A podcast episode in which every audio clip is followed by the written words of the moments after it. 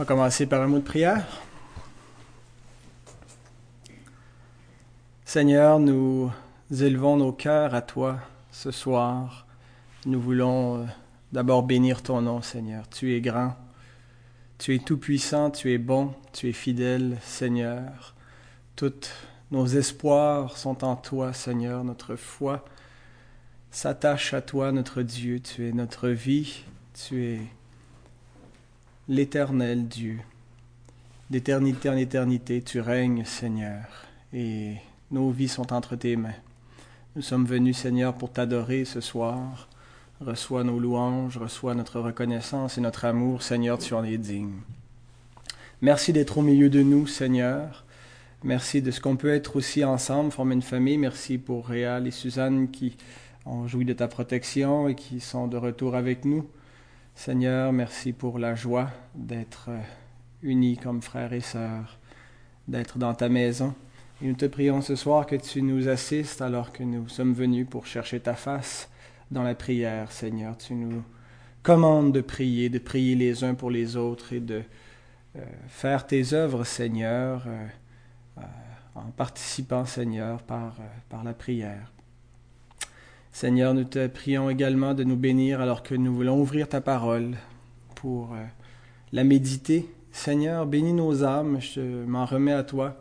Je te prie que tu puisses m'utiliser pour euh, apporter des encouragements à mes frères et sœurs, de la joie, et euh, Seigneur, que la vérité puisse nous sanctifier, Seigneur, nous faire grandir pour la gloire de ton saint nom. Et c'est au nom de Jésus-Christ que nous demandons toutes ces bénédictions et que nous t'offrons, Seigneur, ces hommages par lui seul, Seigneur, nous nous présentons devant toi. Amen. Je vous invite à ouvrir la parole de Dieu dans le livre des Actes, chapitre 14. Nous allons lire les versets 8 à 23, quelques brèves méditations tirées de ce passage.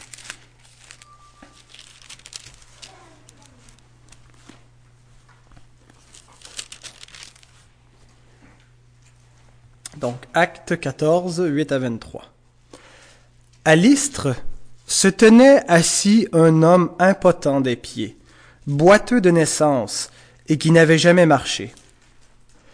Il écoutait parler Paul, et Paul, fixant les regards sur lui et voyant qu'il avait la foi pour être guéri, dit d'une voix forte, Lève-toi droit sur tes pieds. Et il se leva d'un bond et marcha. À la vue de ce que Paul avait fait, la foule éleva la voix et dit en langue lycaonienne, Les dieux sous une forme humaine sont descendus vers nous. Ils appelaient Barnabas Jupiter et Paul Mercure parce que c'était lui qui portait la parole. Le prêtre de Jupiter, dont le temple était à l'entrée de la ville, amena des taureaux avec des bandelettes vers les portes et voulait de même que la foule offrir un sacrifice. Les apôtres Barnabas et Paul, ayant appris cela, déchirèrent leurs vêtements et se précipitèrent au milieu de la foule en s'écriant Ô homme, pourquoi agissez-vous de la sorte? Nous aussi, nous sommes des hommes de la même nature que vous. Et vous apportant une bonne nouvelle, nous vous exhortons à renoncer à ces choses vaines pour vous tourner vers le Dieu vivant, qui a fait le ciel, la terre, la mer et tout ce qui s'y trouve car Dieu, dans les âges passés, a laissé toutes les nations suivre leur propre voie, quoiqu'il n'ait cessé de rendre témoignage de ce qu'il est, en faisant du bien, en vous dispensant du ciel les pluies et les saisons fertiles, en vous donnant la nourriture avec abondance et en remplissant vos cœurs de joie. À peine purent-ils, par ces paroles, empêcher la foule de leur offrir un sacrifice. Alors survinrent d'Antioche et d'Icône des Juifs, qui gagnèrent la foule, et qui, après avoir lapidé Paul, le traînèrent hors de la ville, pensant qu'il était mort. Mais les disciples, l'ayant entouré, il se leva et entra dans la ville. Le lendemain, il partit pour Derbe avec Barnabas.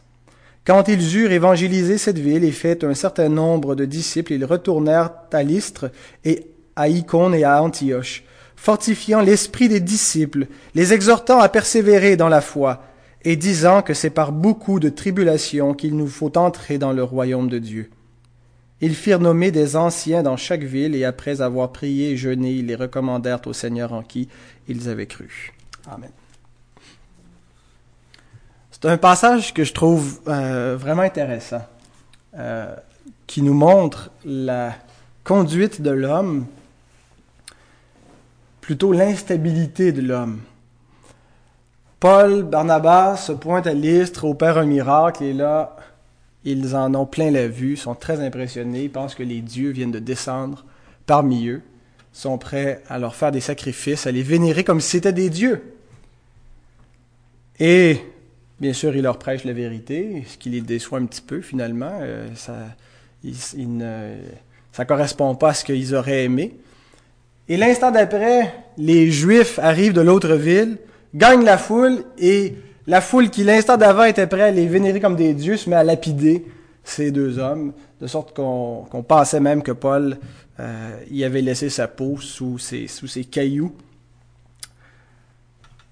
Je trouve que c'est un passage encourageant, parce que ça nous rappelle que euh, c'est encourageant dans les hauts et dans les bas de, la marche chrétienne, et en particulier dans les hauts et les bas du service chrétien du service chrétien pour euh, les, les, en particulier euh, ceux qui, qui, sont appelés euh, à l'office pour servir le Seigneur.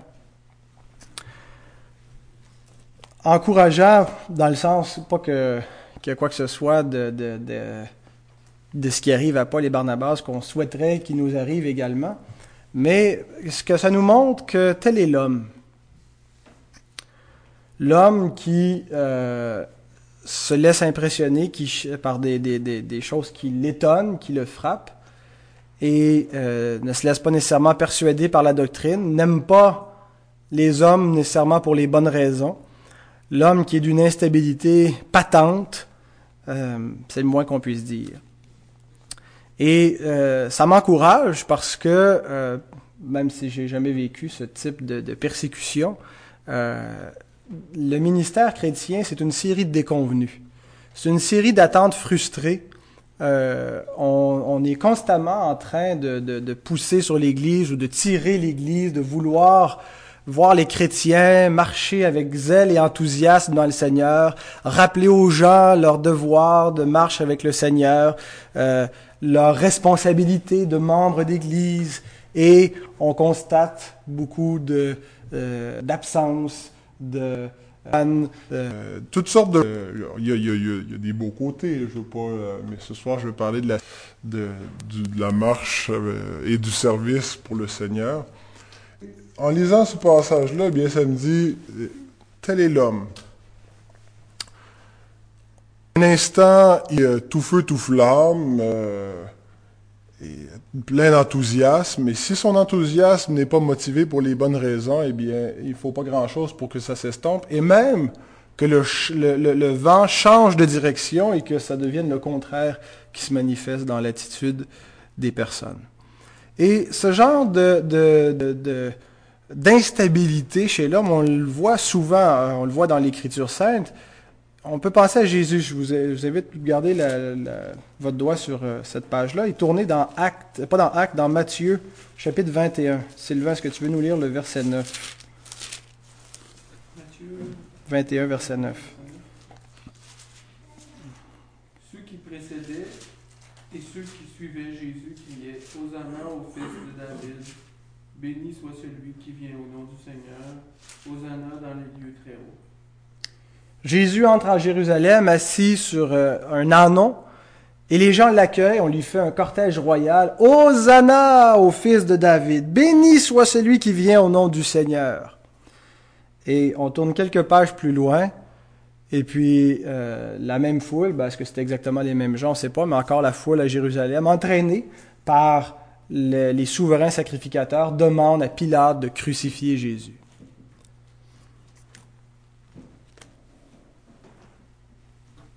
Un revirement, souvent parce que l'enthousiasme des hommes, l'amour des hommes, l'intérêt des hommes n'est pas fondé sur la bonne chose. Et si c'est pas fondé sur la parole, c'est pas fondé euh, sur la vérité, si c'est fondé sur des idées, sur euh, un mouvement populaire, eh bien, voici ce qui arrive. Et quand on regarde l'histoire de l'Église, je suis encouragé de ce qu'on a sacré dehors, Jean Calvin de Genève. Euh, on l'a fait venir d'abord, il a commencé une réforme. Les gens, euh, les libertariens, les, pas les libertariens, non, les libertins, qui étaient des gens qui trouvaient que, Calvin était trop rigide dans les, lois qu'il voulait imposer à la ville de Genève, ont gagné le conseil de ville et Calvin a dû s'exiler de cette ville.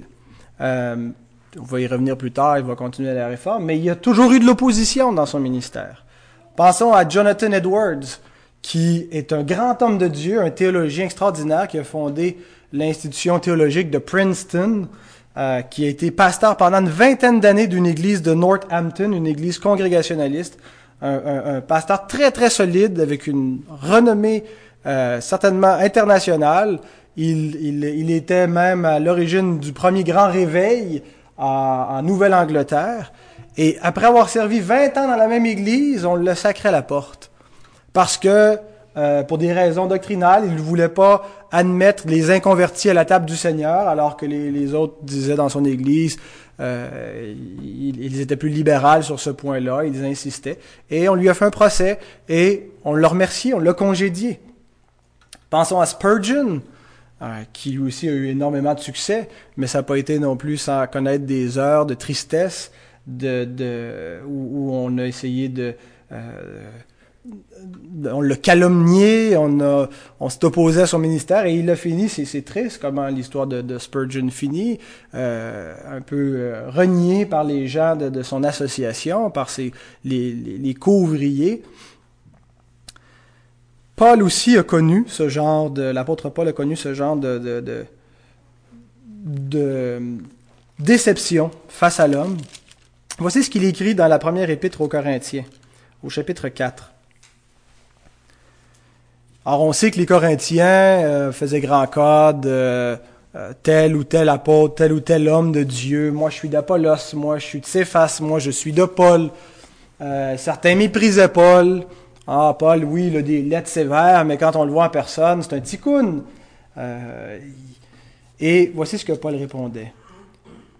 Qu'on nous regarde comme des serviteurs de Christ et des dispensateurs des mystères de Dieu. Du reste, ce qu'on demande des dispensateurs, c'est que chacun soit trouvé fidèle. Pour moi, il m'importe fort peu d'être jugé par vous ou par un tribunal humain. Je ne me juge pas non plus moi-même, car je ne me sens coupable de rien. Mais ce n'est pas pour cela que je suis justifié. Celui que juge, c'est le Seigneur. Alors j'aime beaucoup l'attitude de Paul et c'est l'attitude que nous devrions tous avoir face euh, à l'opinion des hommes. Vous savez, on est souvent trop préoccupés par l'opinion que les autres ont de nous et pas assez par celle que le Seigneur a de nous. Et quand on a la crainte des hommes et non pas la crainte du Seigneur, ça nous fait suivre les hommes plutôt que le Seigneur. Parce que les critères entre les deux sont, sont pas les mêmes. J'ai beaucoup aimé cette déclaration euh, de notre premier ministre Stephen Harper qui a dit euh, dans une entrevue, je ne sais plus à quel média, euh, qu'il était plus soucieux du jugement de Dieu sur sa vie que de celui de, de, des critiques dans, dans les médias ou même de la population. on ne devrait pas se préoccuper d'autre chose que de ce que Dieu attend de nous. Et si on, arrive réellement à faire ça, ça va être beaucoup plus facile de naviguer au travers des écueils qui nous guettent, de, l'opinion des hommes.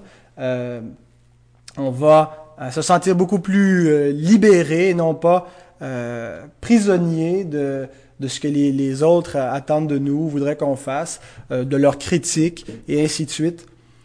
Paul dit, je n'ai pas grand-chose à faire de votre opinion. Ce qui m'importe, c'est d'être fidèle au Seigneur. Je sais ce que Dieu attend de moi, voici ce que je dois faire. Et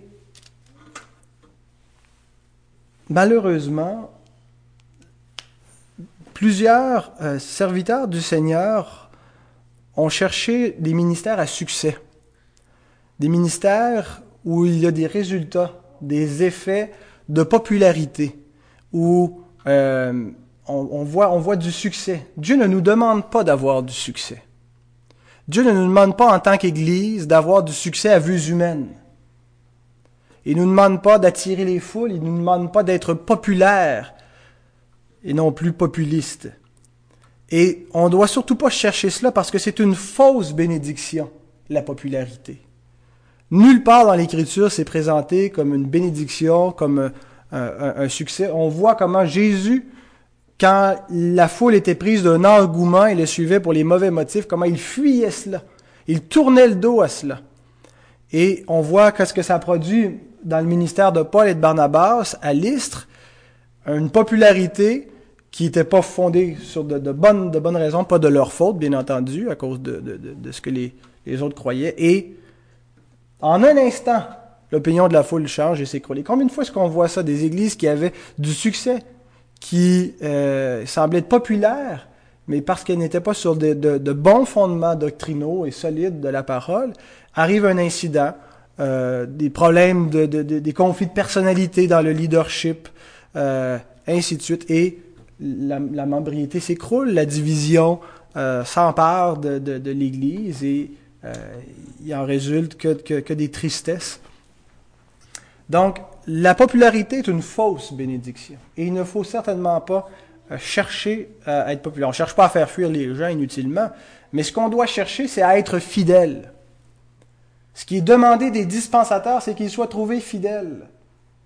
On ne doit pas changer le discours ou l'adapter pour qu'il soit plus agréable à entendre, pour qu'il choque moins les oreilles de l'homme moderne. Il y a beaucoup de choses que l'homme moderne ne veut pas entendre de la parole de Dieu. Et il y a une pression constante sur l'Église euh, qui vient de la société pour changer le discours, l'adapter. Il faut faire la place euh, aux, femmes en autorité. Euh, il faut être plus tolérant envers l'homosexualité. Euh, combien d'autres choses, euh, la façon dont on élève les enfants, et ainsi de suite. Euh, et c'est une pression continuelle sur l'Église. Et puis si notre crainte, c'est l'homme, si notre souci, c'est d'attirer des gens, euh, eh bien, on va faire des compromis sur toutes ces choses-là, une à une.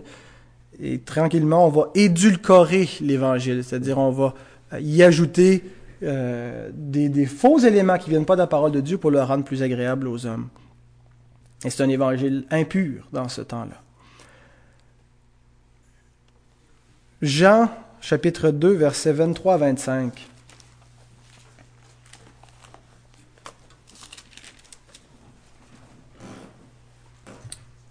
José, est-ce que tu aimerais nous le lire? Jean 2, 23 à 25. Pendant que tout le monde est là, pendant que à la fête de Pâques. Plusieurs crurent en son nom, voyant les miracles qu'il faisait.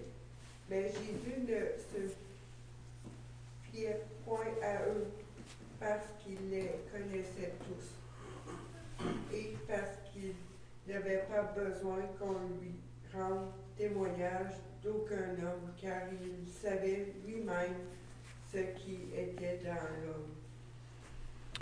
Alors, Jésus a fait de grandes œuvres et les gens se mettent à croire en lui, mais Jésus ne croyait point en eux. Il savait qu'ils ne croyaient pas réellement en lui, en, en Christ.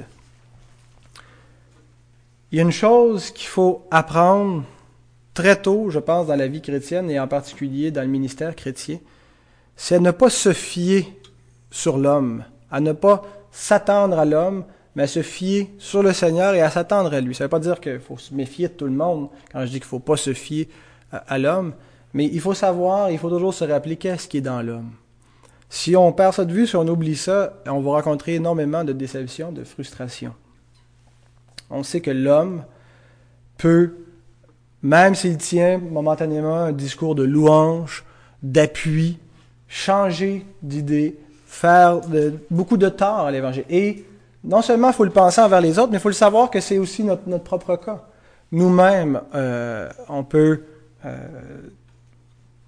euh, appuyer pour les, les, les, les, fausses, de mauvaises raisons ou, ou simplement se, se, tourner, trahir, trahir l'Église, trahir le, le, le, Seigneur. On est tous redevables les uns aux autres. Alors, il faut toujours prendre garde. Mais ça vient avec un danger, ce constat que je fais avec vous ce soir, le danger du cynisme. Le danger de ne plus avoir confiance. Le danger de ne plus espérer quoi que ce soit de l'homme. Le danger de ne plus se réjouir quand on voit une conversion parce qu'on se dit, on va attendre. Il n'y a rien qui nous dit que, euh, cette personne-là est réellement convertie. Le, danger de, se méfier. Euh, une personne que je trouve qui est devenue très très cynique avec le temps, c'est pas dans, un, ministre du Seigneur, c'est Gilles Proux. Si vous écoutez, euh, si vous avez écouté Gilles Proux à la radio, ça devait être quelqu'un qui était un peu idéaliste, j'imagine à une autre époque, euh, qui croyait probablement, qui espérait dans le potentiel de l'homme, et qui a dû être souvent déçu et frustré de voir que les, choses n'arrivaient pas. Il est devenu extrêmement cynique comme personne. Hein? Quand on l'écoute, euh, les gens l'encourageaient à en politique, ou et puis, toujours euh, oublier ça, ça sert à rien. Alors, et il y a ce, ce danger de développer cette attitude-là de ne plus vouloir avancer dans l'Église, de ne plus croire qu'on va aller nulle part en tant qu'Église, de, de, de plus croire, de croire qu'on va toujours rester à la case départ, la case zéro, qu'il n'y en aura jamais de réelle bénédiction ou de réveil ou quoi que ce soit. Et c'est un danger euh, dont il faut se guetter. Euh, il y a beaucoup de déceptions, il y a beaucoup de déconvenus dans la marche avec le Seigneur et dans la marche en Église. Euh, mais il y a aussi des, des saisons euh, de grandes récoltes, de grande abondance spirituelle. Euh, et, il faut s'attendre au Seigneur parce que c'est pas ça, ça va venir du Seigneur. Et il faut garder en tête que si l'homme agit comme il agit, si l'homme n'est pas plus fiable qu'il l'est, n'est pas plus reconnaissant au Seigneur qu'il l'est et qu'il devrait l'être, eh bien, c'est normal. Je ne dis pas que c'est acceptable, mais l'Écriture le prévoit. L'Écriture nous dit de pas s'attendre tellement à autre chose. Alors, faut pas devenir cynique, faut s'y attendre. Est-ce que tu veux nous lire, Ghislain, euh, Hébreu chapitre 12 au verset 3? Un verset qui nous rappelle de s'encourager, qui nous donne une bonne raison.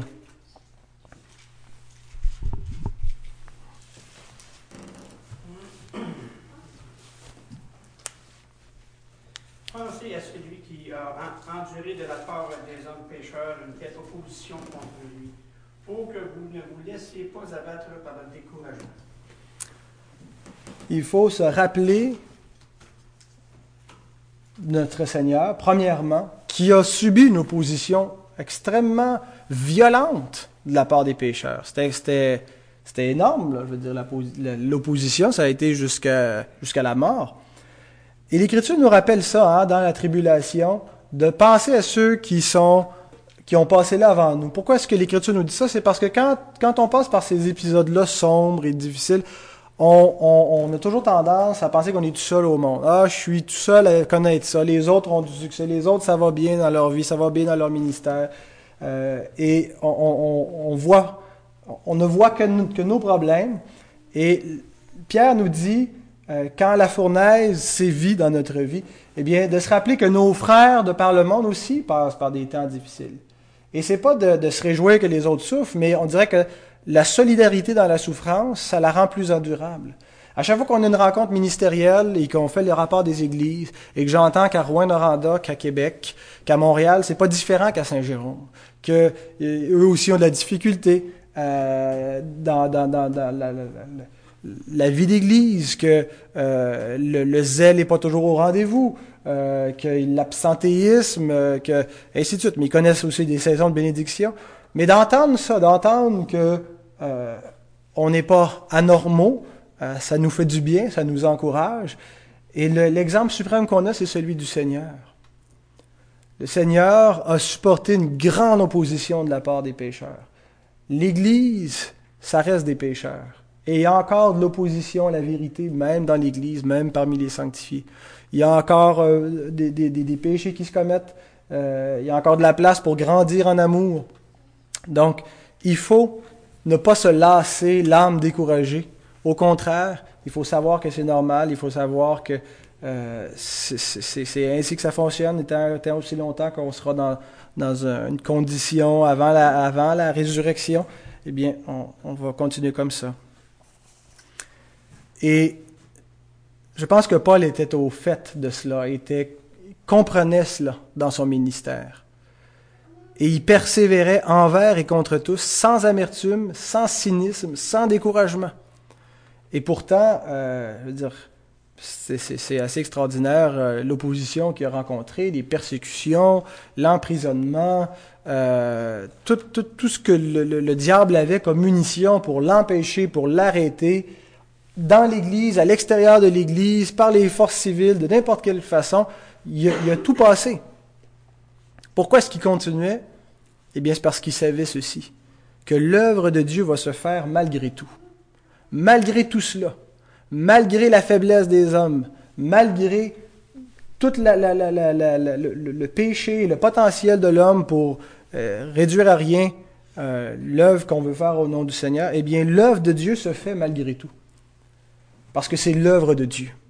Et c'est ce qu'il faut se rappeler. Ce n'est pas notre œuvre ultimement, c'est l'œuvre du Seigneur. C'est l'œuvre qu'il fait au travers de nous. Nous sommes ses instruments et tout ce qui est demandé des instruments du Seigneur, c'est qu'ils soient trouvés fidèles. Faites votre job, je vais faire la mienne, nous dit le Seigneur. On n'a qu'à être fidèle et les résultats, les fruits lui appartiennent. Si on n'accepte pas ça, qu'est-ce qu'on va faire? On va essayer de produire des fruits et on ne sera pas fidèle si on essaie de produire des fruits par nous-mêmes parce qu'on va prendre des moyens artificiels qui vont donner des fruits artificiels. Mais si on est fidèle, ça va être des fruits réels et authentiques qui viennent du Seigneur. L'œuvre de Christ ne peut pas ne pas se faire si les moyens qui nous sont donnés sont appliqués. Jésus a dit, Réal, voulez-vous nous lire Matthieu 16, verset 18?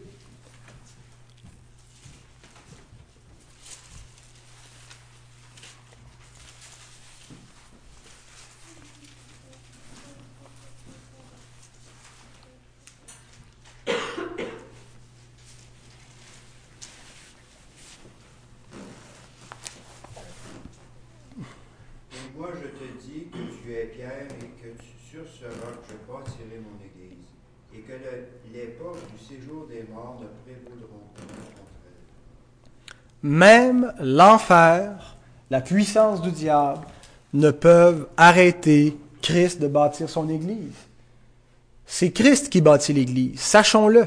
Comment est-ce qu'il l'a bâti? Il l'a bâti quand on est couvrier, quand on prend les matériaux qui sont sa parole, son évangile, qui sont les œuvres qu'il nous a donné de pratiquer, la prière, la proclamation de la vérité, de pratiquer les bonnes œuvres préparées d'avance pour nous. Et quand on fait cela, Christ bâtit son Église et il va le faire de manière efficace, de manière certaine, sans que rien ne puisse l'arrêter. Pourquoi? Parce que le Seigneur a un peuple à sauver. Les doctrines de la grâce que l'on croit dans cette Église, que Dieu a des élus, que Christ est mort efficacement pour acheter ses élus et que le Saint-Esprit applique la rédemption aux élus, ces doctrines-là ont une dimension extrêmement pratique dans, notre, marche et, qui peut nous encourager, c'est que le Seigneur a un peuple à sauver. Et parce que le Seigneur a un peuple à sauver, eh bien, quand on va prendre les moyens pour le servir, ça va faire que Dieu va sauver son peuple au travers de cette façon-là. Ça va faire que l'Église va grandir. Ça va faire que les âmes mis, euh, mises à part vont être appelées, vont être rachetées, vont être édifiées. Et c'est ce qu'on voit dans le texte qu'on a lu en commençant au verset 9. Ça commence en disant qu'il y avait un homme qui écoutait parler Paul. Et Paul, fixant les regards sur lui, voyant qu'il avait la foi pour être guéri. L'homme avait la foi pour être guéri, Dieu lui a donné la foi. Au verset 21 à 23, quand ils eurent évangélisé cette ville et fait un certain nombre de disciples, ils retournèrent à Lystre, à Icône et à Antioche. Il y a des disciples qui s'étaient faits malgré tout, malgré qu'ils venaient se faire, qu'ils venaient se faire lapider, qu'ils avaient passé proche de mourir, il y avait des disciples. Fortifiant l'esprit des disciples, les exhortant à persévérer dans la foi et disant que c'est par beaucoup de tribulations qu'il nous faut entrer dans le royaume. Ils firent nommer des anciens dans chaque ville et après avoir prié et jeûné, ils les recommandèrent au Seigneur en qui ils avaient cru. Il y avait même des anciens qui étaient ordonnés au travers de ces tribulations-là. Pourquoi? Parce que l'évangile de Dieu fait le tri. La parole de Dieu fait l'œuvre de Dieu. Quand on prêche la parole du bon berger, les brebis du Seigneur vont entendre la voix du berger, vont croire et vont le suivre. Moins on va prêcher l'Évangile, plus l'Église va être mixte. Plus l'Église va être mixte, plus elle risque d'être populaire, mais plus elle risque d'être une fausse Église, prête à être balayée par toutes sortes de doctrines, prête à s'effondrer de n'importe quelle tempête ou tremblement de terre. Mais plus on prêche l'Évangile, plus les brebis du Seigneur s'affermissent, sont appelées, grandissent. Voilà ce que nous devons faire. Nous devons redoubler de courage et continuer et persévérer. Le Seigneur bâtit. Amen.